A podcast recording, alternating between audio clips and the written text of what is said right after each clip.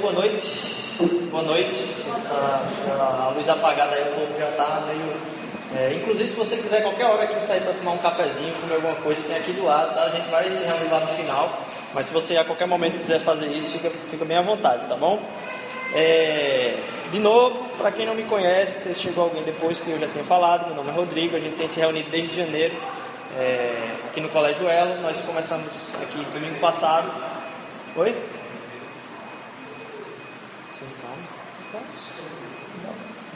É, a gente tem se reunido aqui desde semana passada e foi muito legal a gente ver assim, o, o andar dos pequenos grupos nesse tempo. A gente já está com esses quatro pequenos grupos, pequenos grupos hoje. Todo dia tem gente se reunindo, orando, é, caminhando junto, orando uns pelos outros.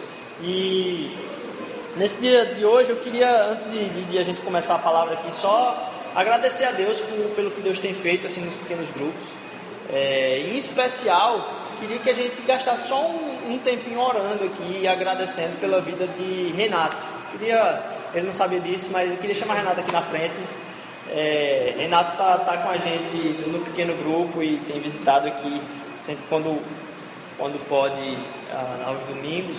É, e Renato está indo passar um tempo lá nos Estados Unidos. Deus colocou algumas coisas no coração dele.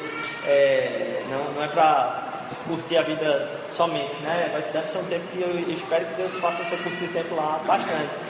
Mas é, durante alguns meses Deus veio, causando transformação no coração dele, mas mostrando de formas assim espetaculares. Eu aconselho você, se você quiser passar um tempo conversando com o Renato ao final do culto aqui, como Deus fez esse caminhar na trajetória dele, levou ele a ir cursar um curso lá no, na, no cenário de Dallas, na Universidade Batista de Dallas, é, foi assim, você ficar, nossa, Deus ainda fala, e Deus ainda fala.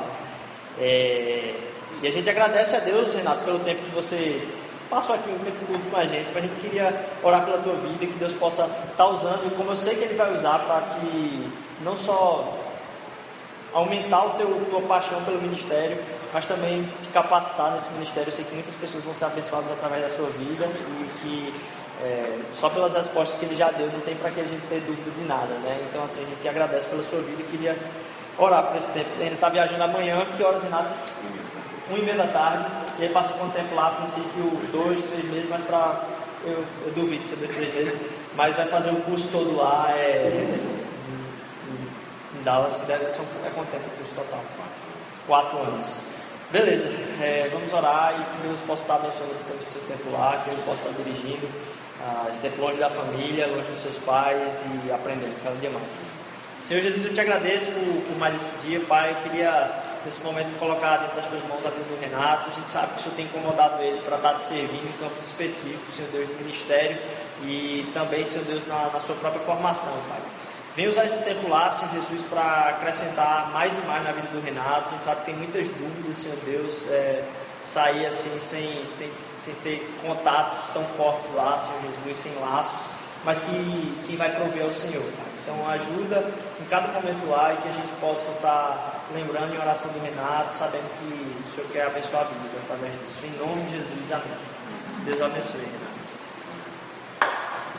É, mas aí eu queria continuar esse momento de gratidão aqui. A gente falou um pouquinho de gratidão semana passada, eu queria continuar falando de gratidão. Porque a gente sempre repara as coisas que não dão certo. A gente nunca repara as coisas que dão certo. Se tem muita coisa que dá certo, mas uma coisa dá errado, a gente estava comentando isso essa semana. A gente tem um foco de olhar para aquela coisa que deu errado. É o pontinho preto na camisa branca, né? É aquele negócio que Deus está fazendo coisas miraculosas na vida da gente, ou então a gente tem muito motivo para agradecer, mas a coisa que deu errado, a gente nota e guarda no coração. A única coisa que deu errado, a gente nota e guarda no coração. E aí tem muita gente, inclusive, que passa um tempo, vai viajar, vai para fora, vai para outros lugares, e aí volta falando mal do brasileiro, volta falando mal dizendo que não, porque o brasileiro é muito mais educado, porque o brasileiro. E uma das coisas que me impressionou é que, assim, em alguns lugares, em alguns outros lugares, as pessoas tendem a normalmente fazer força para dar o bom dia, boa tarde, boa noite, ou dar o obrigado. Você vai no ônibus, você diz bom dia, seu motorista, bom trabalho, seu motorista. Você desce quando você diz obrigado, seu motorista.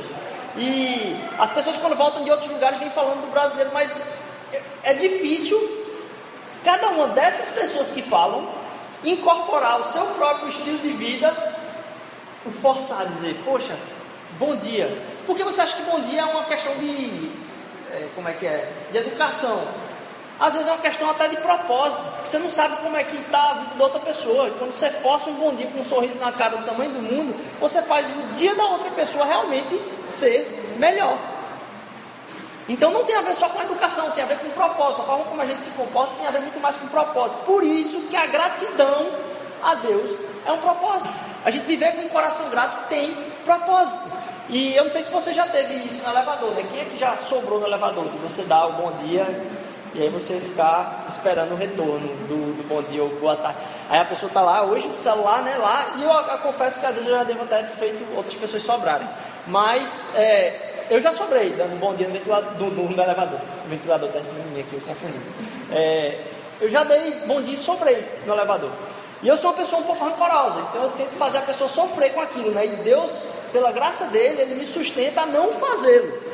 Porque se não fosse a graça de Deus, eu seria a pessoa que faria a pessoa sofrer assim. Porque a vontade é de você ficar falando bom dia, bom dia, bom dia, bom dia, bom dia, bom dia, bom dia, bom dia, bom dia, até alguém responder. Certo? E você ficar repetindo até ela se ligar. Mas pela graça de Deus, Ele não permite que a gente faça isso. E falar de gratidão é transmitir, então, não só para a sociedade um ato de respeito, de educação, mas a gente ser lembrado de agradecer só nos faz agradecer mais. Então, por isso é o motivo que eu quero trazer de novo aqui o tema da gratidão. E só da gente agradecer por estar num lugar como esse aqui, faltando montar um bocado de coisa, faltando a gente sonhando com muitas coisas acontecerem, e a gente já fica agradecendo por algumas coisas e dizendo, Senhor Deus, espero que isso aconteça logo. E aí Deus lembra, rapaz, curte cada momento, curte cada momento, que a gente ganha uma coisa e a gente já está pensando o que a gente vai fazer com aquela coisa que a gente ganhou. Quando às vezes Deus quer que você curta o ganhar da coisa. E eu queria que a gente abrisse a Bíblia num salmo, o Salmo 103, versículo 1 ao 5. Salmo 103, 1 ao 5. Só a gente lembrar de agradecer, do, do valor da gratidão, nos faz agradecer mais. E apesar disso ser muito importante, não é o foco principal do que eu quero trazer hoje. Ah, já está aqui, né? maravilha não é o foco principal do que eu quero trazer hoje. O que eu quero trazer hoje é que a gente seja, de certa forma, transformado por isso. Não só lembrar de fazer isso, mas ser transformado por isso. Podemos ler, Celsius. É, bendize ó minha alma ao Senhor, e tudo que há em mim, bendiga o seu santo nome. Bendize ó minha alma ao Senhor, e não te esqueças de nenhum dos seus benefícios. Ele é o que perdoa todas as suas iniquidades, que sara todas as suas enfermidades que redime a tua vida da perdição, que te coroa de benignidade e de misericórdia, que farta a tua boca de bens, de sorte que a tua mocidade se renova como a da águia. É interessante a gente observar, lendo esse, esse texto, que está lá no Salmo 103, que ele diz: Bendize o que? A minha alma. Bendize a minha alma. A gente acha normalmente que só o que cansa a nossa vida é o nosso corpo. Então você chega no final de semana e você diz: Eu estou cansado pra caramba. Eu estou muito cansado. Eu estou com a mente cansada. Mas a mente é parte do corpo. Aquilo que é a sua cabeça é simplesmente uma parte biológica que existe no seu corpo. Então você diz que está com a mente cansada, você está com o seu corpo cansado. E a gente passa por muito cansaço de corpo. E a gente vive numa sociedade que cultua demais a perfeição do corpo, não só no sentido de musculação, mas a produtividade do corpo. O quanto mais o seu corpo puder produzir, seja em estética, seja em trabalho, melhor para você. Então você dizer que está cansado acaba sendo talvez até um jeito de dizer: eu tenho trabalhado por isso, eu estou fazendo isso. E às vezes você nem está cansado, mas porque você não sabe o que dizer, você diz até, não, estou muito cansado hoje. Você só não sabe o que fazer, mas naquela hora você diz, eu estou cansado. Porque tem muita gente que não tem motivo para ter cansado. Eu estou cansado. Mas até quando a gente diz eu estou cansado, a gente muitas vezes está se referindo ao corpo. Quando na verdade a necessidade que Deus quer suprir na nossa vida, e eu acho que um dos motivos das pessoas dizerem tanto, eu estou muito cansado, Não é nem que o corpo está cansado, é que a alma está cansada. E a gente não para para se preocupar com o cansaço da nossa própria alma. Aquilo que descansa no Senhor não é só o nosso corpo, é a nossa alma. E tem umas, assim, uma, algumas figuras que talvez aqui, até que da igreja, diz: rapaz, Rodrigo está pregando para você, né? Porque eu sou um cara que gosta muito de me cansar e fazer muita coisa. E é verdade. Eu, quando estou trazendo qualquer tipo de palavra aqui, eu estou falando para mim, porque essas aqui são as minhas crises, é o que Deus tem confrontado o meu coração, a tentar trilhar junto com vocês no caminho de seguir Jesus Cristo. E hoje, fisicamente, as pessoas estão com um sorriso no rosto, mas sem nenhum refrigério na alma. As pessoas conseguem colocar no Instagram esbanjando saúde física e emocional, mas poucas delas têm um refrigério de alma, de descansar o que? A alma no Senhor. Estão fisicamente muito bem, mas com a alma cansada. Até mesmo quando a gente para para pensar no cuidado com outras pessoas, até mesmo naqueles que você ama, você tem que entender onde é que a alma descansa. Porque gratidão tem a ver com descanso de alma. Gratidão tem a ver com descanso de alma, até com aqueles que você ama, porque normalmente a gente tem uma cultura de pregar amor como sendo romance, quando ninguém deveria ser o dono da sua alma. E as pessoas falam muito em alma gêmea, e os rapaz, só tem uma pessoa que é dono da sua alma, é Deus.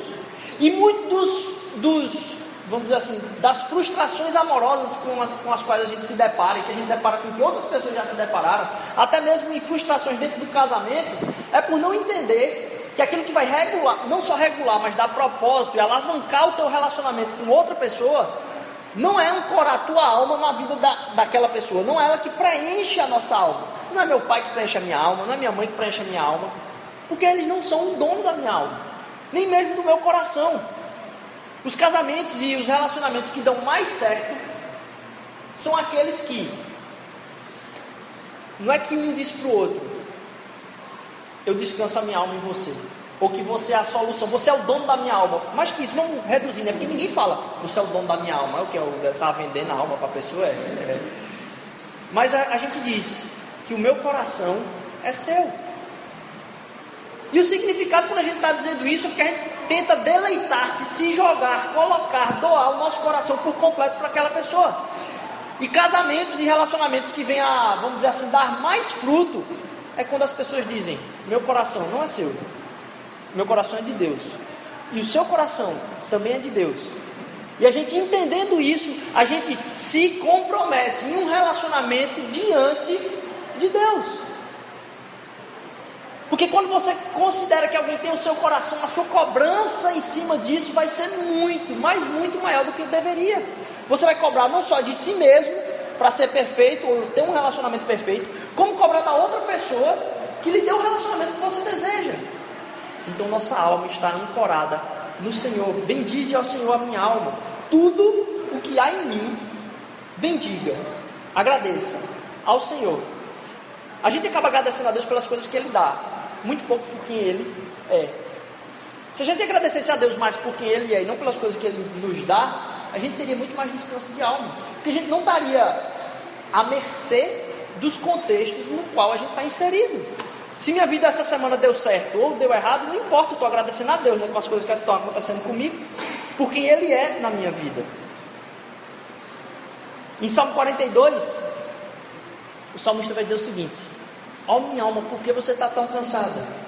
Por que você está tão perturbada? Então a gratidão ela tem a ver com o descanso de alma em Deus. Inclusive o relacionamento nosso com outras pessoas. Quando a gente falou de um relacionamento bem sucedido, onde a alma está descansada em Deus, ou quando o coração nosso, a gente diz, não, meu coração é seu. Não, meu coração é de Deus, o seu coração é de Deus, e a gente cumpre um propósito se comprometendo um com o outro perante a Deus. É porque os nossos próprios relacionamentos, eles são espirituais. A nossa vida não tem nada que seja separado da área espiritual. Não existe isso. Ah, eu tenho que cuidar da minha vida espiritual. Não existe, essa frase não existe. Porque você, como um todo, é um ser espiritual. Tem nada na sua vida que fuja da sua espiritualidade. E a sua espiritualidade afeta todo o seu ser.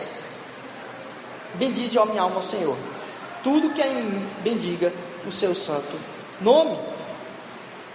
Até mesmo meus arrependimentos, as coisas erradas que eu faço, sobem como uma gratidão a Deus em arrependimento. Os meus arrependimentos das coisas erradas que eu fiz acabam glorificando a Deus. Bendiga a minha alma Senhor, tudo que há em mim, bendiga o seu nome.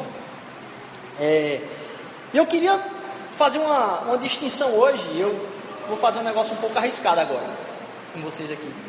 Eu queria que você pegasse seu celular. Olha que negócio arriscado. Já era pregação, né? não vai prestar atenção mais não. Eu queria que você pegasse seu celular. Eu queria que você desbloqueasse seu celular. E eu queria que você acessasse aí qual é a coisa que você mais acessa. O que é que você mais acessa no seu celular agora? O que é que você mais acessa? Entra aí. Qual é a coisa que você mais acessa? Talvez a coisa que você é mais viciado aí. O que é que você mais passa o dia? E eu queria, aquela velha coisa que vocês não gostam que eu faça, que eu também não gosto quando o pregador fala, eu queria que você virasse para a pessoa que está do seu lado, ou para duas pessoas, se você não for ficar sozinho, olha aí para quem está sozinho, e você conversasse com ela qual é a coisa que você mais utiliza no seu celular. Diz aí, ó, meu nome é tal, o que é que eu mais utilizo no meu celular? Pode falar aí. Quanto tempo você gasta nisso normalmente por dia? Você imagina que você gasta nisso?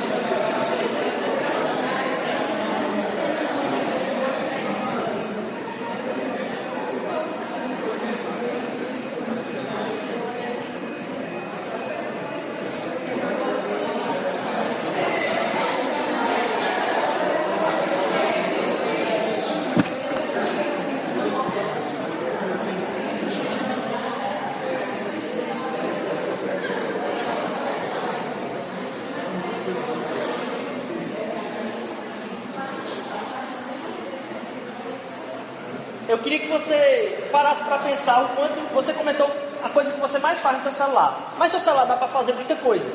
E a gente não para para pensar quantas coisas nosso celular faz. E eu queria que você passeasse comigo aqui. Se o Lucas puder me ajudar aí, é, vai passando, tá, Lucas? Meu celular substituiu uma máquina de escrever, porque eu não preciso mais da máquina de escrever para estar tá digitando alguma coisa. Pense aí, você tem um negócio na sua mão que substitui uma máquina de escrever. Mas não é só isso. Nossa, estou vendendo produto, né, Lucas? Uau, eu quero. Não, pode passar para o próximo. Poucos conhecem isso aqui. Walkman. Pode passar aí para o dele. Aí, que galera escola. Seu celular substituiu o Walkman, meu amigo. Não só a máquina de escrever. Você imagina um Walkman junto com a máquina de escrever. Seu celular substituiu o fliperama, cara substituiu o videogame, ele substituiu você ir para se divertir em um lugar que tem uma tela que era maior que você.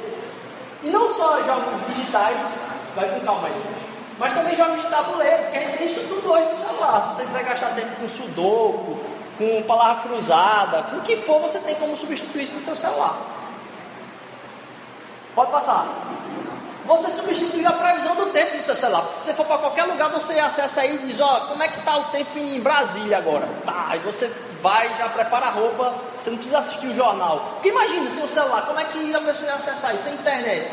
Você tem que acessar, esperar o jornal passar para dizer, Ih, como é que está aí a frente fria no Brasil? Está caminhando para onde aquele negócio lá? Pode passar. Você substituiu sua agenda de atividades aí, semanais, sei lá. Você pode substituir isso no seu celular. Bora mais. Você substituiu o gravador. Se a gente tá, gravando aqui a palavra no celular agora aqui. Está sendo gravado, então não precisa ter um gravador. Eu substituí com o celular. Essa belezura aí que a gente tinha que, que, a gente tinha que tomar cuidado para não bater muito e queimar as duas fotos do filme finais, tirar para revelar e tal.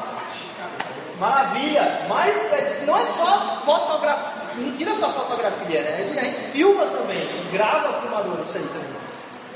A gente substituiu a calculadora, até mesmo a científica. A gente não precisa mais disso. Agora vai juntando isso numa mesa. Eu pensei, se eu tivesse isso tudo em casa, dava para fazer uma pregação aqui uma mesa, bem grande, eu saí do céu e em cima. Pode, a gente substituiu o mapa, porque eu não preciso mais de mapa. Eu me lembro, eu viajava com meu pai, saia desdobrando o mapa no carro assim, que ele ocupava o carro todinho antes. Eu dizia, vira aqui à esquerda, não errou, vai. Eu, hoje o Waze super, a gente com tudo isso. GPS, também, que aí não tinha, né? Gente tinha GPS, mas você tem um GPS na sua mão hoje, você provavelmente não tinha antes, a não ser que você trabalhasse com pesquisa. Essa figura aí que eu achei pequenininha, né? Fumas de válvula, umas fotos de válvula, não sabia se todo mundo ia reconhecer. Então eu peguei uma mais normal aí. Televisão, você acaba assistindo, eu almoço assistindo Netflix, cara. Então, assim, minha televisão é meu celular. É, pode passar. Vocês estão vendo aí? Não, é? VHS, que a gente usava o cotonete lá, passava no álcool para limpar o cabeçote quando a fita dava problema. E que é diferente da, da, da filmadora, porque nesse aí você grava. Então hoje você pode gravar vídeos no seu celular também. Não é só a filmadora, mas você pode assistir algumas coisas que foram gravadas já. Receita, cada de receita da vovó, hoje está todo no celular. Se quiser, né? Diário, quem quiser, tem uns aplicativos muito bons de diário. Toda a sua biblioteca. Cabe hoje, minha estante lá em casa estava envergando. Quando ela estava envergando, eu disse, rapaz, quando eu for mudar isso vai ser um trabalho, eu comecei a usar livro digital, parte da minha, minha estante envergada. Listel, a, a, a, página, página amarela. Você não sabe qual o, o, o, telefone, o telefone do médico tal. Vai lá e abre. Pode, pode passar. Todo tipo de jornal você agora não precisa mais ter isso aí. É. Todo tipo de revista, a gente já começou a fazer isso lá em casa também. Minha esposa é uma, vamos dizer assim, uma admiradora de. Corta, não pode falar essas coisas não, aqui na pregação.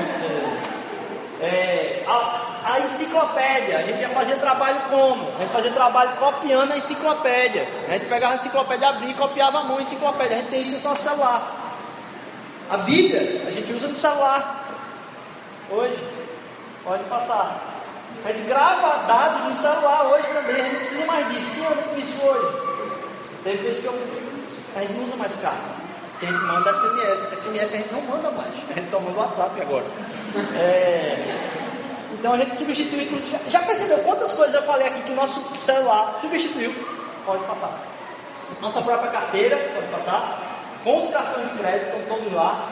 Se você quiser, né? Relógio, você não precisa mais ter se não quiser. Hoje relógio é mais estético do que qualquer coisa, né? O alarme, além do relógio, o alarme para você acordar está lá. O calendário está lá, pode passar. E o telefone, né? Que é o telefone celular, no fim das contas, é depois disso tudo, né? E eu comecei a relacionar, a pensar isso, porque eu estava falando com uma pessoa que estava realmente criticando, assim, ela tinha aquele celular que eu não sei onde ela comprou hoje, porque não tem mais para vender. Aquele negócio disse, rapaz, eu não quero mais nada, eu só quero celular, esse negócio aqui para mim serve para ligar. E ela estava falando aquilo, eu disse, rapaz, quantas coisas o celular faz mais do que ligar hoje? É muita coisa. E aí eu comecei a relacionar com um aspecto da nossa vida, inclusive espiritual. Porque o celular, disso tudo que o celular faz, talvez você não utilize todas as coisas. Provavelmente você não utiliza todas essas coisas. Quando alguém vai vender o produto do celular para você, ele pode até chegar com tudo isso para lhe vender. E aí é uma distinção muito grande entre o que os vendedores chamam de features do celular e os benefícios do celular. Há uma diferença muito grande daquilo que são as características do celular, as características ou as features do produto e como aquele produto vai atingir a sua vida. No celular a gente tem tudo isso, talvez a gente não utilize todas essas coisas. E eu comecei a ficar pensando na minha própria vida espiritual, de entender quem Deus é e quais são as características de Deus. E quando eu penso no salmista dizendo: Bendize a minha alma ao Senhor, tudo que é em mim bendiga o seu nome, que eu não possa me esquecer de nenhum dos seus benefícios, se eu não estou restringindo demais os benefícios de Deus, porque os benefícios de Deus são as suas próprias características. Eu acabo me relacionando com Deus que eu não consigo entender o propósito ou a grandeza do propósito da sua própria existência na minha vida. E eu acabo como um produto que eu tenho infinitas features ou características, não me apropriando dos seus benefícios, do meu relacionamento com Deus. Então Deus pode se tornar alguém que você vem cantar aqui, que você às vezes bota uma música na rádio, mas não é alguém com que você se preocupa em conversar durante o seu dia, em perguntar coisas de como você deve agir no seu dia a dia. E eu me enxergo muitas vezes nesse papel de ter um Deus cheio de features, do qual eu não tomo posse de nenhum benefício. E isso deveria afetar a minha vida de uma forma muito grande. Porque muita gente diz que é cristã, mas na verdade ela só pensa nas features de Deus. E até Satanás acredita nas features de Deus. Ele sabe quais são as features de Deus e as características de Deus. Mas ele não participa dos seus benefícios. E a gente acaba ficando de fora dos benefícios de Deus por não querer se relacionar e agradecer por todos os benefícios da sua presença na minha vida, no meu dia a dia. Benefício de Deus é o meu caminhar com Ele e ser transformado por Deus. Não só ser abençoado por Deus, mas ser restaurado por Deus. Porque para mim não basta simplesmente ser abençoado por Deus. Porque o meu agradecimento a Ele, na verdade, é um agradecimento por mim. E não um agradecimento por Ele. Até mesmo as bênçãos de Deus, a gente tem que ter cuidado por não agradecer por mim, porque eu estou assim. Mas agradecer por Deus, pela sua existência na minha vida. Quando você imagina que ele é capaz de fazer, mas você não compreende às vezes até o que ele deseja para a sua vida, em como ele quer transformar você, entender um pouco mais a própria mente de Deus e ajudar a aproveitar a vida, ou essa festa que a gente chama de vida, melhor. Ele sabe o que você precisa, e muitas vezes a gente acaba. Essa semana eu estava. Eu passei por uma pessoa assim, disse, nossa, eu queria ajudar essa pessoa. E eu disse que estava sem dinheiro, porque eu só estava com cartão. Eu digo, não, então eu só estou com cartão, o cartão não funciona, não é? Vou pegar aqui a pessoa. Só que só tinha um restaurante perto. Aí eu entrei com a pessoa, uma criancinha, e fui comprar uma coisa para ela. Disse, rapaz, diga o que é que você quer aí. Escolha um sanduíche. Ele disse, eu não queria sanduíche. Eu queria pizza. Aí eu disse, cara, mas aqui só tem sanduíche. Ele disse, é, mas eu queria pizza. Aí eu disse, tá bom, beleza. Eu acabei indo embora. Eu não sabia se eu ficava com raiva do menino, se eu tinha pena do menino, porque eu disse, poxa, o menino devia estar com um desejo de pizza aí de quanto tempo. E quem sou eu para ajudar o desejo de pizza do menino? Mas eu comecei a pensar, foi em como eu com Deus acabo querendo coisas que eu não necessariamente preciso. E eu fico pedindo por umas pizzas, quando Deus está me colocando diante de um banquete, de todo o benefício que Ele pode me trazer e que vai suprir a minha alma naquele momento por aquilo que eu preciso. E a gente acaba confundindo até mesmo o louvor a Deus. Porque o louvor a Deus não é simplesmente uma experiência de êxtase na presença de Deus. A experiência com Deus ela é importante. Mas se a experiência com Deus não for atrelada a uma transformação do meu conhecimento, o que é que adiantou? É simplesmente combustível. Deus não é o combustível da vida da gente, não. Ele é a sustentação da vida da gente. E hoje, no mundo evangélico, muitas vezes a gente cria uns eventos assim de êxtase espiritual ali, que, sinceramente, é, ele pode ser suprido com qualquer outra coisa. Ele pode ser suprido com qualquer outra coisa. Porque se eu for para um show de um artista que eu amo, acho fantástica a música dele, o meu espírito de agradecimento a Deus por estar naquele lugar ali é o mesmo. E o meu coração não saiu transformado. Porque o que importa no louvor é a transformação do coração, não a experiência sensorial que eu tenho por estar na presença de Deus naquele momento. Você cantar verdades a Deus, que é isso que a gente faz no nosso momento de louvor aqui, ele vai te causar uma sensação boa, porque você está cantando uma verdade. Quando você diz que uma banda é boa e você aplaude uma banda, você se empolga aplaudindo ela porque você sabe que é verdade.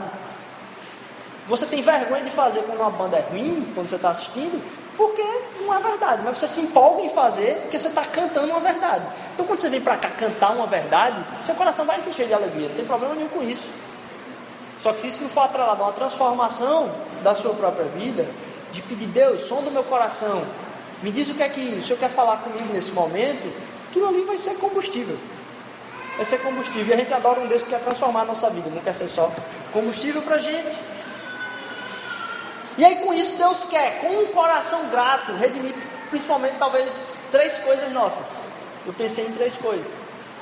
Três T's aí da transformação de Deus. Transformação do meu tempo, porque a gente não a gente não sabe o quanto Deus quer redimir o nosso tempo. A gente gasta muito tempo pensando em coisas que lá na frente diz, poxa, eu estou sem tempo. Mas o tempo que a gente passa na porcaria do celular, ele tem, tem jeito para suprir esse tempo. E Deus quer redimir, uma das coisas é o meu próprio tempo. Quando eu paro para pensar nos benefícios de Deus, um dos benefícios que Deus deu na minha vida foi o meu próprio tempo. E todo mundo tem um tempo na medida. É claro, e todo mundo já se percebeu, em tempos que tem mais coisa para fazer, é o tempo que mais consegue fazer coisa. Quando você tem menos coisa para fazer, parece que você deixa o tempo passar por você assim, mas sem você se preocupar tanto. E aí você está cheio de coisa para fazer, mas consegue fazer um bocado de coisa. Então nosso problema não é a falta de tempo, é saber redimir o nosso tempo. E Deus tem esse propósito na nossa vida, sabendo agradecer a Ele e entender os benefícios que Ele nos traz, a gente para de se angustiar em querer fazer coisas com as quais a gente não devia. Deus quer redimir, inclusive, a nossa terra, e a gente falou disso aqui no, no, no, no domingo passado, talvez esses três textos aqui talvez virem uma pregação mais aprofundada no futuro, porque eu estou só comentando sobre eles. Deus quer redimir nosso tempo, a nossa terra, por entender que onde a gente está pisando agora é o lugar onde a gente deve encontrar paz. Porque Deus está do nosso lado. A gente não precisa ir para lugar nenhum para encontrar paz em Deus. A gente pode ter que mudar ou transformar alguns pensamentos nossos que não estão descansados em Deus. Mas a gente não pode deixar de agradecer por onde Deus nos colocou nesse momento. Então, a gente tem que agradecer a Deus pelo tempo que Ele nos deu, pelo lugar onde a gente está, mesmo que a gente vá se mudar. A gente tem que agradecer a Deus pelo lugar onde a gente está, porque foi Ele que nos colocou naquele lugar. Se Ele te colocou numa família X, é porque Ele quer que você seja objeto de transformação e bênção naquela família. Não a gente ficar reclamando do lugar onde a gente está. Então, mudar um pouco o nosso ar de reclamação com o nosso tempo, com a nossa terra, onde a gente está pisando agora aqui. Então, agradecer a Deus por esse lugar maravilhoso, mas agradecer a Deus por quando a gente estava lá no Elo é fantástico também, porque ali é o propósito onde a gente está. E começar a agradecer mais a Deus pela transformação do nosso próprio temperamento. Porque muitas das dificuldades que a gente encontra no nosso relacionamento com as pessoas não é por quem elas são ou por quem a gente é. É por como nós tratamos o nosso temperamento. Nosso temperamento acaba tomando conta de nós mesmos. E Deus quer redimir o nosso tempo, nossa terra e nosso próprio temperamento. Não é só, eu não estou falando aqui de aproveitar os benefícios de Deus, não é só para que você possa enxergar Ele como algo com o qual você pode tomar proveito de. Porque Ele não pode só te dar as coisas, mas a gente acabou de falar, Ele quer transformar você. Você não vem só falar de Deus por quem Ele é, porque falar de quem Ele é é fantástico, conhecer quem Ele é é fantástico, mas conhecer a transformação de Deus só através de um relacionamento com Ele. Quais são então as, as características de Deus que não têm sido motivo de gratidão para você? Quais são as características de Deus que não se tornaram benefícios na sua vida? E a gente vem falar talvez do benefício do filho, porque lá em Filipenses capítulo 2, é, a palavra de Deus vai dizer o seguinte: De sorte que haja em você, em vós mesmos, o mesmo sentimento que houve também em Cristo Jesus que sendo em forma de Deus, não teve por usurpação ser igual a Deus, mas esvaziou-se a si mesmo, tomando a forma de servo. tornando a forma de servo. E fazendo-se semelhante aos homens. E achando na forma de homem, humilhou-se a si mesmo, sendo obediente até a morte e morte de cruz. Por isso também Deus o exaltou soberanamente e lhe deu o nome que é sobre todo nome, para que ao nome de Jesus se dobre todo o joelho dos que estão nos céus, na terra e debaixo da terra e toda língua confessa que Jesus é o Senhor, para a glória de Deus Pai. Não tem a ver com as funcionalidades de Deus. Tomar posse dos benefícios de Deus é tomar consciência da sua própria natureza e quem Ele é na nossa vida é o próprio benefício. Saber no momento de dificuldade que Deus é bom, faz descansar minha alma não tem a ver com tomar posse da funcionalidade de Deus. Não é querer que ele funcione para a gente. Porque parece que às vezes Deus para a gente é um aparelho. É um aparelho de celular. Que é cheio de características. Que é cheio de coisa que tem lá. E aí de vez em quando a gente abre para tentar usar alguma daquelas funcionalidades. E você pensa, eu, talvez para ilustrar melhor aqui a diferenciação de tomar posse dos benefícios de Deus enquanto sua natureza, para simplesmente usar a funcionalidade de Deus, é que tratando Deus como aparelho, a gente não entende.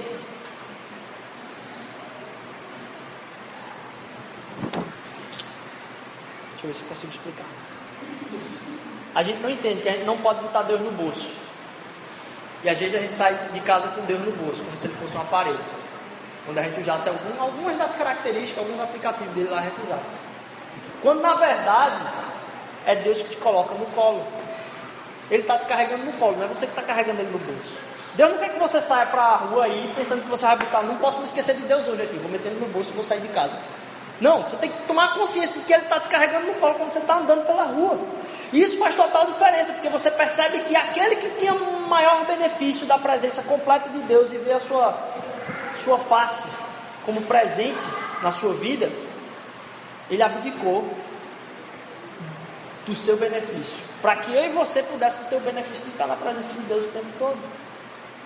Tal foi não só a vontade de Deus, que a gente entendesse quais são os benefícios de Deus,